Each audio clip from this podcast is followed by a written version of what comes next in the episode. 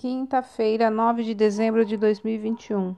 A leitura do texto bíblico está no livro de Jeremias, capítulo 38, dos versículos 14 até o 23.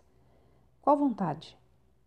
Ao ler o livro de Jeremias, vemos que ele já vinha alertando o povo de Judá que Nabucodonosor, o rei da Babilônia, conquistaria Jerusalém e todo o reino.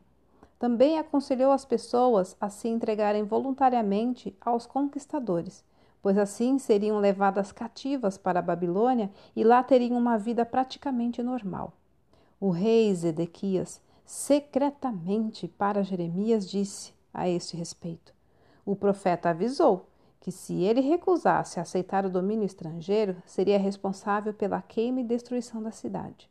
Contudo, em Jeremias 39, está registrado que o rei não seguiu a orientação do profeta, que naquela época transmitia a palavra e a vontade de Deus às pessoas e era o seu representante na terra.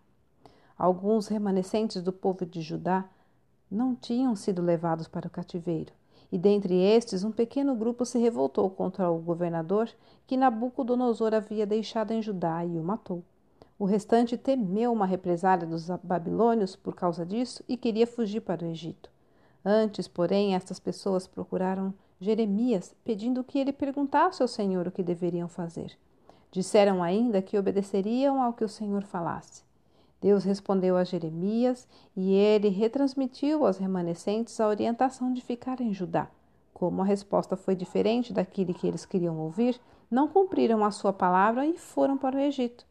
Jeremias avisou que eles morreriam lá, pois os egípcios também seriam dominados pelos babilônios. E você?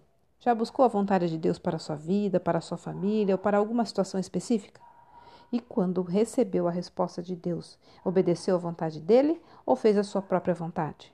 Olha, entre a sua vontade e a de Deus, siga a segunda, isso é, para o seu próprio bem. Texto retirado do presente diário da Rádio Transmundial, edição 24.